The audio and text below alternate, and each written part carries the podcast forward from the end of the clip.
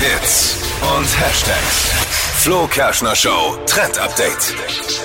Tinder, das ist ja eine der oberflächlichsten Dating-Apps ever. Man Oh, ja. entscheidet einfach anhand eines Bilds, finde ich äh, die Person äh, da gut oder nicht und swipe eben nach rechts oder nach links.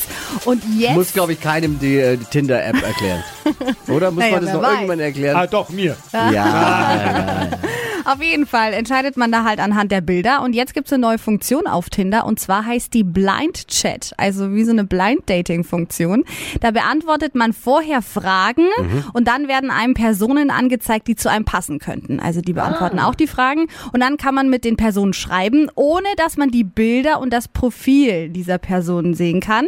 Und wenn man dann so geschrieben hat, kann man dann entscheiden, gebe ich der Person ein Match oder nicht. Und erst wenn beide Seiten ein Match geben, dann werden die Bilder freigeschaltet. Schon interessant. Ne?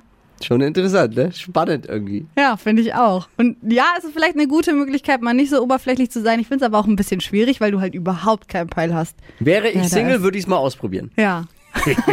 Schon interessant.